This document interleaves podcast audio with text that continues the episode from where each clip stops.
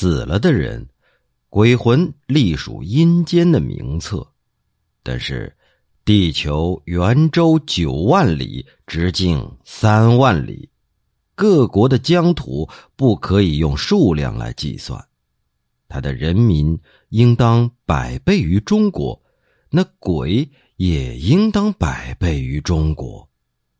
为什么游历阴司的所见到的都是中国的鬼，没有一个是外国的鬼呢？其所在的地方各有阎罗王吗？郎中顾德茂是兼任阴间的官吏的，我曾经问起过他，他也不能解答。没死的那些人都位列仙班了。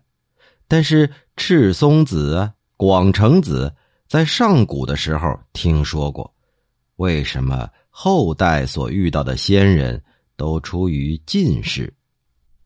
西汉时期的刘向啊，就是编辑整理《战国策》的那位，他跟他的儿子刘歆编校过《山海经》，为什么自从刘向以后所记载的都没有听说过呢？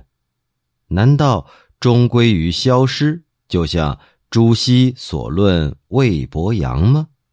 这魏伯阳啊，是东汉末年的炼丹大家，他的《周易参同契》可谓是现存最早系统阐述炼丹理论的著作。